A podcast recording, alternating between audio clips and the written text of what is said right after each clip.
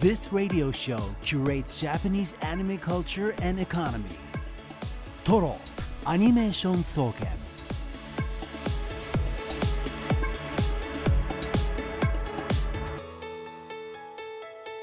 ラジオをお聞きの全国のアニメファンの皆さんこんばんは。静岡市駿河区トロにあるトロアニメーション総研今夜の当直研究員青木隆太です。同じく当直研究員の渋谷香音です。トロアニメーション総研首席研究員はこの方ですこんばんは。首席研究員でアニメ評論家の藤津亮太です。今日もよろしくお願いいたします。よろしくお願いします。よろしくお願いします。さあこのトロアニメーション総研毎週アニメについていろいろな角度から分析したトロアニレポート作成のため今夜も一般研究員であるリスナーの皆さんからの情報を集めています。今夜のテーマ発表しましょう。こちらです。激論。野球アニメとサッカーアニメどっちが好き？です。高校野球も白熱しておりましてあさって決勝ですけれども皆さんは野球アニメとサッカーアニメどちらが好きでしょうか？どちらにも名作があります。一般研究員の皆さんには野球アニメ派かサッカーアニメ派かになってもらってなぜ野球もしくはサッカーのアニメの方がアニメ派なのかこの作品のこんなところが好きだとか理由とともに考察レポートを送ってください。レポートは X 旧 Twitter かメールでお願いします。えー X の方では「ハッシュタグカタカナでトロワニ」でツイートしてください。メールはトロワニアットマーク digisbs.com torowany アットマーク digisbs.com でお待ちしています。まあサッカーで言えば女子サッカーのワールドカップがね、スペインの優勝で終わって、あとまあ会社的に言えば SBS カップというね、はい。ユースサッカーの大会が昨日で終わりまして、非常にサッカーも野球も盛り上がっております。かのんちゃんは？はい。私はあのまあやるのはちょっと論外として 運動音い痴なのでやいやいやいや そうなの？はい。そんなもん？無理球技無理なので。あそうなんだね、はい、なので見る方としてはまあどちらかというとサッカーって感じですね。でも、うん。吹奏楽部。そうなんですよ。あの生でみあの高校野球ですよね。高校野球のあの野球応援をずっとしてまして。はい。はい。なので生で見たことあるのは野球なんですけど、はい。もうなんせ辛すぎてあのあ。応援が。ちょっともう いい思い出がない。ちょっと過激な発言がいきなり飛んでるけど。まあそういう側面もある。暑いので。あーはい。やっぱね、まあ、炎天下なんか大変ですよね、うん藤井さんは？僕立場的に母校がね。母校がね 藤枝東なのでここで野球派っていうわけにいかない。でも藤枝東でも、うん。なんだかな生徒会が取ったアンケートがあって僕が在学中に、東高の不満なところって言ってたら甲子園に縁がないって書いてるやつがいて、えー。えそういう問題なのかなと思って思ったりはしたのでか。いろんなところに野球派もいるとは思うんですけれど、あの僕立場的にはサッカー派的な全然僕も球技ダメですからね。今日もね激論していきたいと思います。え、はい。あ僕はですね中学まで野球をやってたのでうん、まあ、元来野球派。で前の会社も朝日系列にいたのではい高校野球の実況をしてました。ただ静岡に来てからはやっぱり一気にサッカーの比率が増えはいて今サッカーめっちゃ面白いなと思いながらお見てるところ昨日までサッカーの実況もさせていただいたのはいで今結構ど半々でどっちも正直選べないかなっていうところではあります。で今日はだから野球のまあ、うん。えーメールに関してはかのんちゃんがね読んでいただいて、はい。サッカーは僕がちょっと読んでいこうと思いまます、あ、あれですよね、もともとね、青木さんがキノコ、タケノコ論争みたいなのをやりたいって言い出したのが、今回のスタート地点ですからね。か結構このトロアリのテーマってね我々でこう議論して決めてるんですけどそうなんですよ。キノコタケノコ論争のね、うん。あのキノコの方が枝の部分だけの茎の部分だけのね、はいはい。お菓子を出したっていうのにはいはい。引っ掛けて、なんかトロアリできないですかって、まあ、先週のあの退場シーンもはいお盆の時期だからとかいうねそうちょっと不謹慎な理由で提案したものでしたけれども。はい。というわけで野球派の、えーメールを読んでいきたいと思います、えー静岡市ラジオネーム山川サバオの妹さん。こんばんは。こんばんは。好きな野球アニメはタッチです旦那が見ているから付き合って見ているだけなのですがというわけでこれ今タッチなんだってちょっと思ったんですけど、はい。よく考えたら今あれですよねタッチのそ続編で続すか？編というよりは何て言うん。でしょう、同じ学校のその後を舞台にしたその後？ミックスが、まあ、うん。アニメにもなってるし漫画もやってるという状態ですようねん。そっちをあれですね旦那さんと一緒に見てるってことですね。サッカーの方からこちら、はい。メドレーさん。メドレーさん SBS カップ国際ユースサッカーい。昨日まであったものをエコパスタジアムで見てきてはいとい。うことで、えーこのメールの半分以上がですねその SBS カップの、え大会リポートになっておりまして ちょっとすいませんここちょっとサッカーのちょっとねあの、うん。全部読むわけに。全部ちょっと読ますあのすいませんいい試合でしたとにかく、でアニメの話なんですがプレーするのはもちろん選手ですが勝利へ導くのは監督の仕事、今回の SBS カップでも監督采配の妙を何度も実感しました。サッカーの監督アニメといえばやっぱりジャイアントキリング通称ジャイキリ。はい。辰巳武史率いるイースト東京ユナイテッドが格上相手に大番狂わせを演じる作品です。事実サッカーではしばしこのジャイキリが起こってしまうからたまらない。今回の試合も監監督の個性が違って楽しかったです。U20 関東大学選抜の方は積極的な選手交代。一方日本代表の方は静かにじっと展開を読み必要な策を打って流れを作る。だ監督の醍醐味を感じました。サッカーの監督は今までの前例歴史を捨てて自分の理想と信念を新たに追求できる仕事。これがサッカーやジャイキリの面白さなんです。ジャイアントキリングのメール何通か来ているのでこの後もご紹介していきますけれどもいやこれ一個新しい視点の作品でしたよね。そうですよね。あの、まあ、監督してもあるんですけどクラブ経営の視点結構入ってるじゃないですかなので、アニメがね割と途中で終わっていく感じなんでもう一回ぐらいやってとか思うんですけどね。あの最後カレーパーティーかなんかの回で終わっちゃう。要はクラブ経営であのなんていうサポーターとの距離が大事みたいなエピソードで終わるんでジはあ。ャイキリらしいといえばジャイキリらしいんですけどあのもうちょっと先までもう原作かなりの関数出てるんでねもうちょっと先までアニメやってほしいなと思いますね。あと最後に一つありまして、うん。あと、えー、多分感染の話だと思うんですけど、はい。問題があるとすればこちとら試合の流れを読むために監督指示を集中して聞いているのに放送席の実況がうるせえことぐらいでしょうかね笑いこれ僕ですねあの梅のれさんがご覧になってた日本代表対関東大学選抜の試合の実況僕ですね。ごめんなさいね。ちょっとまあね。あれそれはあの別にラジオとかをこう聞いてたわけではあなく普通にリアルに僕の声が大きすぎて コパスタジアムに響かせてしまったのかもしれない。あの実況席外だったので。エエコパを沸かせた男として。全然僕じゃないですよ。もうね静岡出身の選手大活躍でもうその選手で湧いてました、はい。今日はねサッカー野球の議論どんどんしていきたいと思います、そしてですね今夜ゲスト研究員として登場していただくのは現在放送中のアニメこちらも静岡ゆかりのアニメ。夢見る男子は現実主義者で佐城渡役の宮瀬直哉さん。そして夏川愛花役の鈴本明子さんの鈴本明穂さんのお二人にご登場いただきます。お楽しみに。はい、えー、また今夜もトロアニ首席研究員藤津さんのアニメコラムコーナー藤津亮太のアニメアニメラボもあります。今日はこの後のトロアニニュースの後からの放送になります。さあどんな報告になりそうでしょうか？えーと今日はですね先ほど訃報がありましたあのアニメーションの美術監督をやられたジブリ作品なんかでおなじみの山本二三さんのお仕事について振り返りたいと思っております。はい、はい。お楽しみに。それではトラアニメーション総研スタートです。定番のおすすめからマニアックなトリビアまで。藤津亮太のアニメラボ SBS ラジオトロアニメーション総研。この時間は首席研究員の藤津亮太さんに歴史的に重要なアニメをアトランダムに紹介したりアニメにまつわる話題をコラム的に紹介したりしていただきます。それではよろしくお願いいたしお願いますします。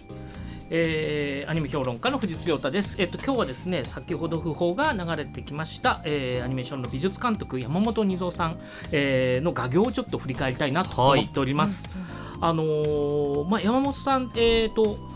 1953年に、えー長崎県の五島市、現在の五島市ですね旧福江市でお生まれになっていてあのーなのでで中学校ので家庭の事情で中学校卒業でもう就職をして定時制高校へ通いながら、えー働いてたと。でその後2年も2年ぐらい、えー働いてお金を貯めて次えっ、とあ2年ぐらいじゃないごめんなさい、えー、と何年か働いた後、えーお金を貯めて2年ほどあの夜学のアニメーション専門学校へ行ってそこからサザエさんの美術をやるようになって、アニメの世界に。で少しあのもうちょっとさらに勉強しようと思ってやっぱり、えー今度はむさびの短大の定時制に通ってっていうので、あのそういう意味では自力でちょっとずつ勉強して、まあ、だんだんこうアニメーションの世界に入って。で、あのーそのむさびで、えー美術を学んでるあたりであのもう一遍改めて日本あの日本アニメーションという会社の、えー方と接点ができて熊野子ジャッキーというですね、えっとはい。1977年の作品で美術監督の伊藤主慶さんという人の、まあ、下につくということになるんですね。伊藤主慶さんって「アルプスの少女ハイジ」とか「おう。赤毛のアン」とかをお担当されていた日本アニメーションのなんていうんでしょう美術の一つの大きな流れを作った方であのー伊藤主慶さんがそういう意味では、まあ、山本二三さんの最初の大きな師匠みたいな形になるんですね。であのーでこれが1977年ですよね、えー熊の子ジャッキーをやってた。えーやってるうちにですね、あのー隣で「未来少年コナン」の準備をしてるんですね。宮崎駿初めて宮崎さんが演出監督をやることになって、えーで準備してるんですけどいろいろあって第1話の始まる前に本格的にスタートする前に美術監督がいなくなっちゃうんですよ。美術監督っていうのは、まあ、当時に言うと美術設定という背景の uh, 線画を描いたり、えーカラーのトーンですね。背景のトーンを決める役割ですけれど、はい。い、なくなっちゃっていいなくなっちゃう。いなくなっちゃう。いなくなっちゃう。まあいろいろ、まあ、方針が合わなかったっていうことですよね。あ。うん。喧嘩別れ的な方なんですね。そうそうそう。そう。宮崎さんのやりたいことと美術監督がやりたいことが合わなかったっていうことらしいんですけれどそしたらまああの間にあるあの、えー山本さんを知ってる方があのまだ若くてあれだけど元気がいいやつがいるからって言って あだとその生きのいい枠みたいな感じそうそうでコナンに送り込まれる山本さんは徹夜がないならいいですよって言ったら、行ったその日から徹夜だったというようなお話なんですよね。あのまあ確かにコナンってかなりめちゃくちゃなスケジュールで、まあ、まあ作っていた。で、えーこれ当時のあのアニメーション覚えてる方はまあいると思うんですけれど70年代って背景ってほぼ書き割りなんですよ。えっと、もちろん絵としていい背景ってなるんだけれど人間が複雑に空間と絡むみたいなことがなくってあと書き込みもほどほどで、えー例えばこれは原っぱなら原っぱって分かればいいんだっていうことの先を追求している美術ってまだまだ少なかったんですね。うん。えーもちろんいい美術もいくつかあったんですけどそうでも平均的に見れば。そんな中でやっぱ宮崎さんとかの求めるレベルは高かったのであの、まあ、ものすごい、えー山本さんも苦労したし、えー、とその外注スタッフが上げてきた足りないやつを美術監督が直すんですよ。そういうこともやってあのあれですね。でまだ若かったんで外注人の人に来てもらうわけにいかないんで外注の背景会社に行って説明をして、えーで帰ってくる。で、えー、とコナンの結その頃山本さん結婚されるんですけれど、えっと、後藤がね出身なので後藤で結婚式あげるんですよ。お ハードスケジュール。でめちゃくちゃコナンやっててで外注さんに説明して、えー夜中戻ってくる時に途中に山本さんの家があるんですけれど制作の車が山本さんを家で降ろさないで「いやこのあとちょっとスタジオで直してもらいたいものがあるんで」って言って で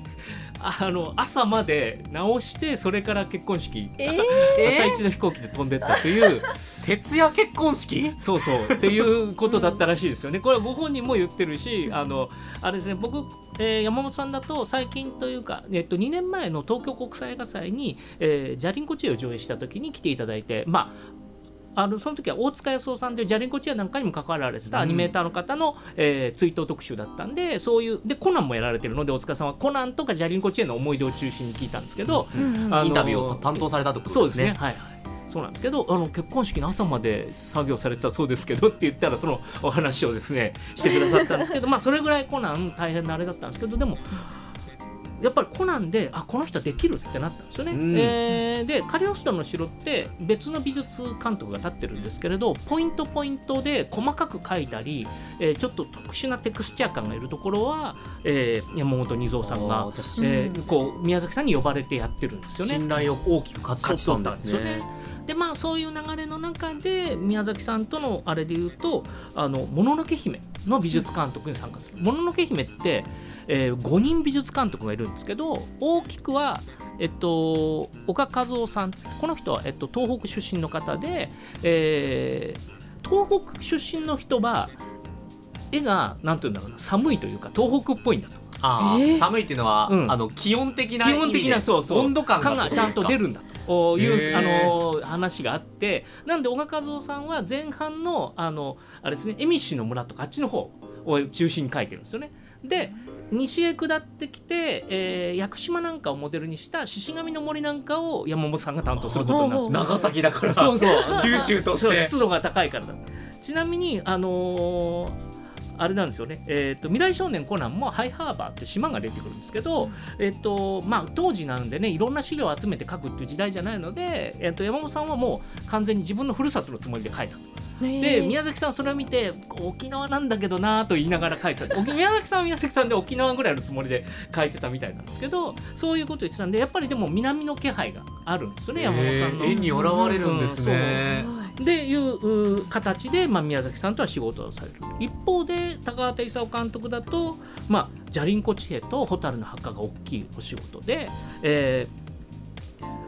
ジャリンコチエは原作があって原作がペン画でイラストもそこに水彩でタッチを入れたぐらいのいやシンプルな絵なんですよね。えー、なんで割と山本さんの画業の中では異色というか、えー、っと悲惨の度合いが高いんですよね。えー、すごくシンプルな線画にでも、えっと、質感だけリアルというか本物っぽい感じにする。ただあの書き込みすぎない代わりに、えっと、1回塗ったのをもう一遍、えっと、もう一遍1回洗っ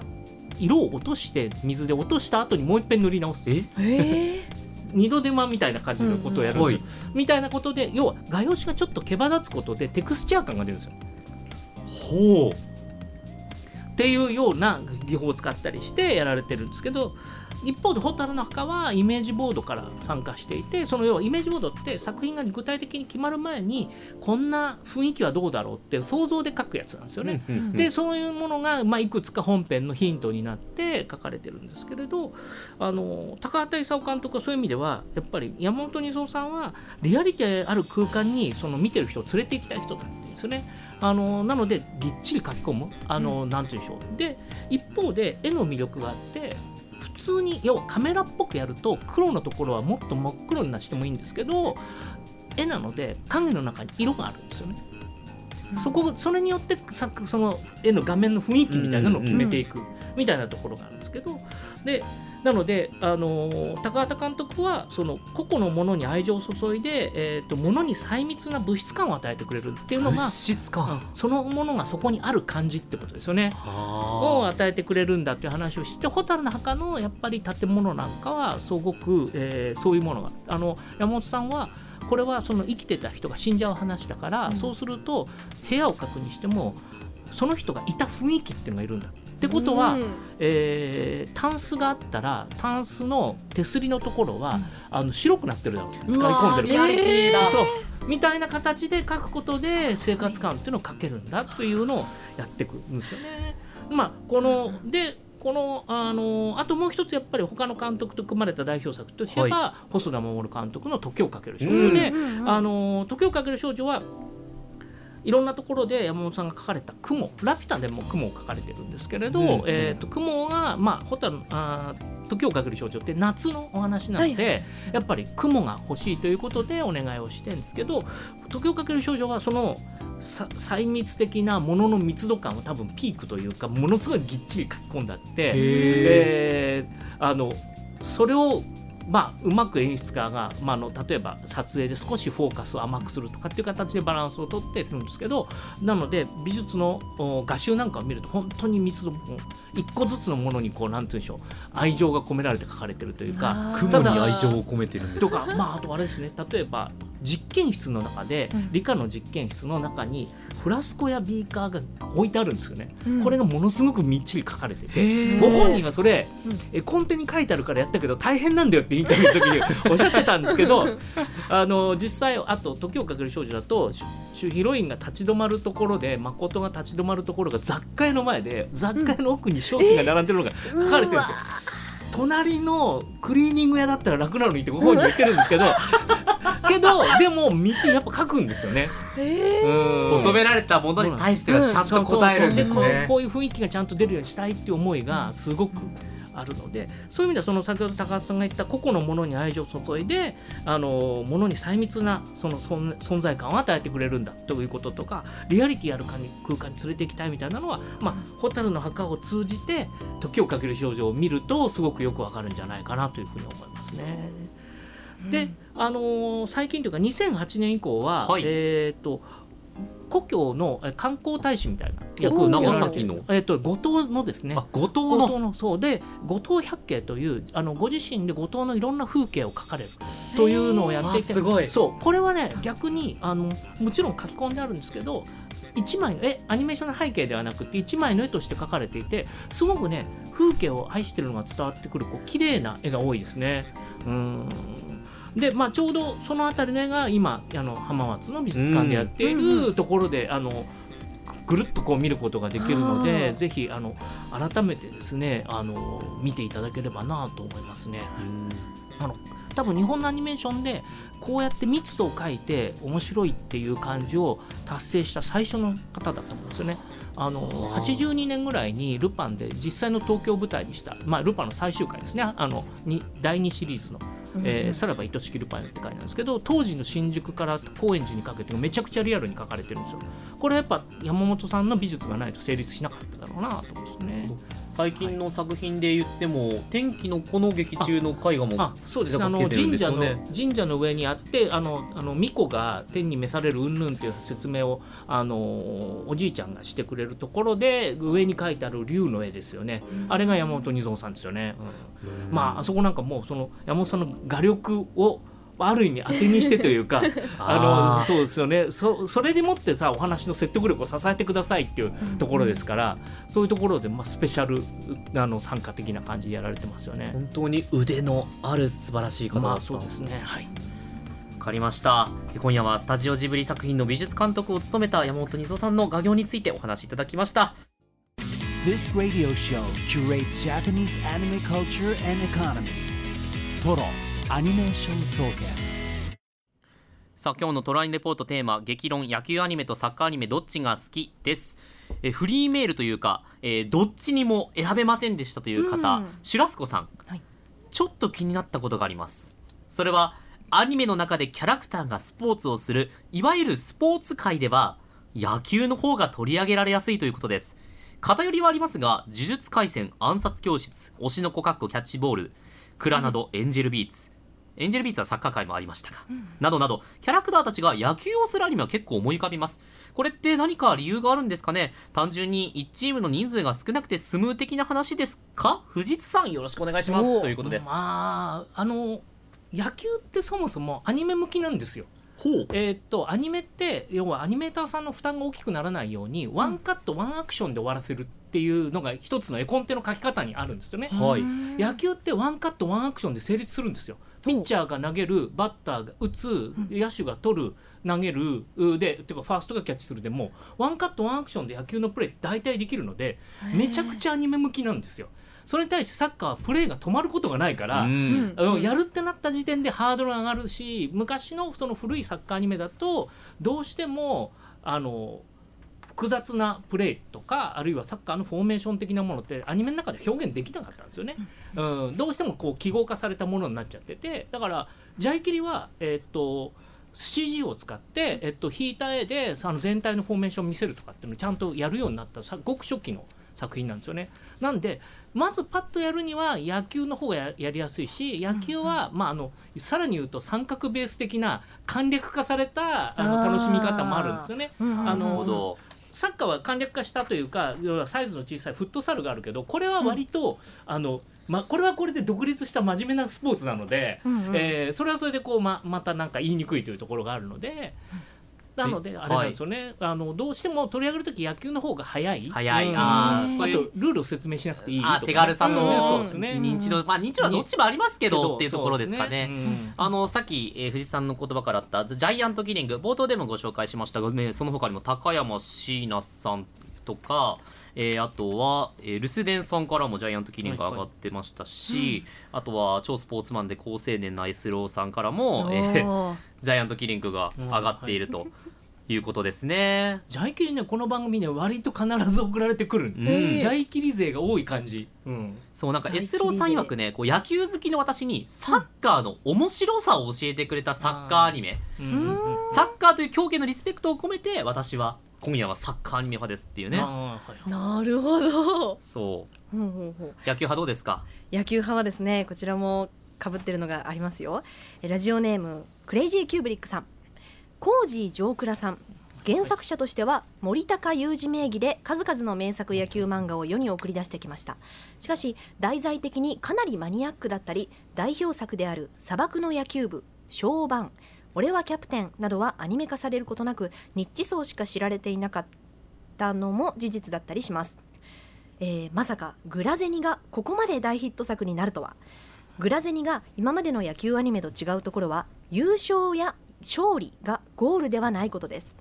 確かに高校野球はそこで負けると夏が終わるのでドラマになりやすいですしプロ野球を題材とした漫画は弱小球団が優勝するという趣旨のようなものが多い気がします。しかしグラゼニにそれはありません。アニメ化されている時点ではスパイダーズはリーグ優勝リーグ優勝こそはするものの夏之助が打たれてしまった結果クライマックスシリーズで敗れたりその後はメジャーに移籍するものにすぐ出戻りしたり移籍先のチームで慣れずに苦労したり2軍落ちしたり監督から酷使された結果肘を故障してしまったりと苦難の連続です。プロはシビアなのです。活躍できなかったらいくら過去に実績があったとしても2軍落ちしますしそこでくすぶるようなら引退する。そういう厳しい世界を選手やコーチスカウトなどの視点で書き、えー苦労が多いながらも達成感があった時は嬉しい。いわばプロ野球を遠い世界のものではなく徹底的にお仕事として書いているのです。夏之助は野球選手として全うしたいからこそ野球をやっているのではないかと思います。皆さんもフィクションと現実が交差したグラゼニを読んでアニメを見ましょう。ううん。ん熱量がすごいですね。でグラゼニね主役の声が落合福士さんなので、はい。あのめっちゃ野球度高いわけですよ。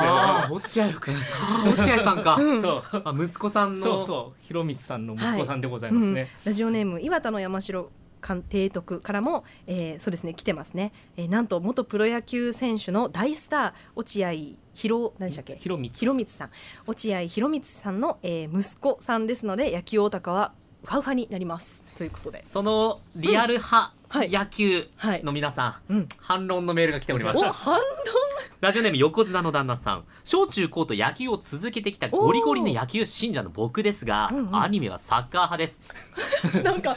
面白い。というか野球アニメに不安があります、うん。理由は野球アニメのリアル追求問題です。野球はルールが複雑であり覚えるのが大変です、それなのに近年の野球アニメは高校野球やプロ野球のリアルを描いたものばかり。そりゃ僕らのような野球好きは面白いですよ。でも小さい子供たちには正直難しすぎると思います。サッカーといえばキャプテン翼や稲妻イレブンなどド派手な必殺技がある子供向けアニメがあります。真似したりネタにしたりしながらなんとなくルールを覚えていくことができると思うのです、ドカベンや巨人の星のような必殺魔球必殺打法炸裂の野球アニメこそ野球離れ解消につながると思います いかがですか藤さん？えー難しいんですよね。ね。一回ね、うん。リアリティ上がったリアリティラインってね戻らないんですよね。そうか。あのねやっぱあのネタですよっていうポーズを入れないと戻れないんですよ。そこが難しいところでねなかなか。あとあれなんですよね。えーっと昔はあのー少年漫画誌とか出版社が例えば巨人軍と契約独占契約とか結んで実名選手を出すとかっていうことをやってたわけですよね。うんそういうところに嘘を入れるから面白かったけど全く架空のキャラクターしかいないところに架空の技を入れるとやっぱかなり子供っぽくなるので、うんうん。この辺が難しいところですよね。あーなるほど。まあ、必殺技世代で育った人たちもちょっと大きくなってきて、うん。まあ、うんうん。いわゆるルールを理解している人と、こうターゲット層をどこに狙っていくかっていうのもね、そうなんですよね。重要ですよね。はい。うん、いいですね。今ので一気にバトルっぽくなりましたね。決定討論ですから。えー続きまして福島県ラジオネームビノクロさん。今回の研究テーマ野球とサッカーの件ですが私は野球が好きです。なんといってもドカベンという名作があるので断然野球です。今甲子園でドカベンやタッチなど野球漫画とコラボした企画をやっているようで見に行きたいなと思っていますうんうんドカベンはもう、ね、ドカベン田中秀幸さんが、はいえー山田太郎で岩木が、えーっと源田鉄章さん、え殿間が肝付兼太さんですかね、うん。まあ他にもいろいろな、えーそう里中は誰だっけかな。えっと神谷さんだったかな。ちょっと、まあ忘れちゃいましたけど、はい、まあそう。ドカベンあたりもそうなんですけど、はい。こう野球、まあ野球に限った話じゃないですけどキャラクターがね多くてちょっと追い切れないみたいなところはね、はい。特に野球あの、あーうんうん。名作がいっぱいあるがゆえに、確かちょっと分かりにくいみたいなところ若干あるかなと思います。昔そのだから独占契約があってまず野球漫画の数が多いんですよ歴史的に。あうんそう特に戦後のプロ野球人気よね野球って世界的に見るとローカルスポーツじゃないですか。ああの大体あの環太平洋でアメリカ軍がいるところに流行ってるんですけど、確かにヨーロッパ的に見ればサッカーの方がね熱いですからね。あの他の地域でもサッカーの方が強かったりするのであのなんだねサッカーはその代わりワールドカップがね野球のあのいわゆるワールドボールえワールドベースボー。ルクラシック WBC よりもメジャーなスポーツとして君臨してるのでサッカーアニメはワールドカップごとに作られるんですよ。大体話題が世間がサッカーに来てんなっていうところで 人気のあるサッカー漫画がアニメ化されるっていう流れがあるわけですよ。そうかヨーロッパのサッカーとまあいわゆるアメリカンなうん。ベースボール、うん。ここはちょっとね違いありますよね、そうなんですよ。えー富士宮市からガガガガンダムさん僕は野球好きですがサッカーアニメ派です。特に好きだったのが1993年に放送されていた「ドラゴンリーグ」当時は J リーグでサッカーがブーム燃えるシュートなどの必殺技があったり敵キャラがドラゴンなど子供受けする内容てんこ盛り、えーウィキペディアによりますと関東以外では福島と静岡でしか放送されていない上映像ソフトも総集編のビデオのみの超マイナーアニメですが皆さんドラゴンリーグご存知ですか？僕は知りませんでした。僕もね知らなかった。私も聞い。え初めてじゃないですかこんななんですよ。感じでそう。藤井さんが。ツイッターで上がっててあこれ知らんなと思って見てた、テレビ静岡でしかやってないんだ。あの静岡だとテレビ静岡でやってるみたいですけど、わあ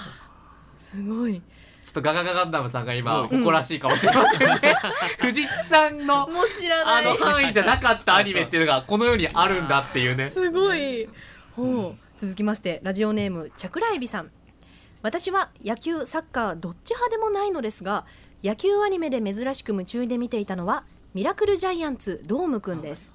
石ノ森章太郎先生原作のアニメが映像化されたもの平成版巨人の星といった感じで読売巨人軍に所属する小学生ドームが魔球を操りいろいろな選手と対戦していく物語です中でも中日、えー落合博満との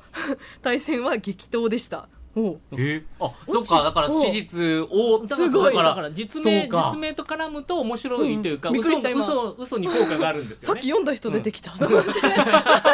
そうだよね。かのんちゃんからすればうん。もしやうん。落合さんですらもうね架空の人物ぐらいの勢いだよね